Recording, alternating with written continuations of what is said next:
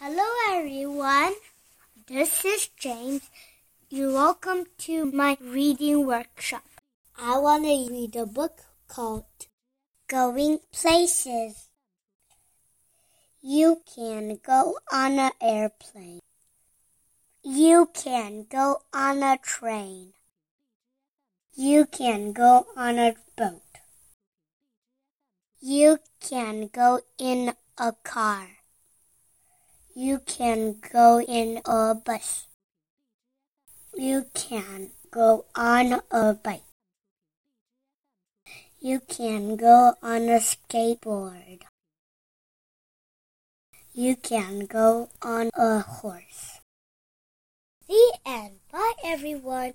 Thank you for listening. Please subscribe James Reading Workshop.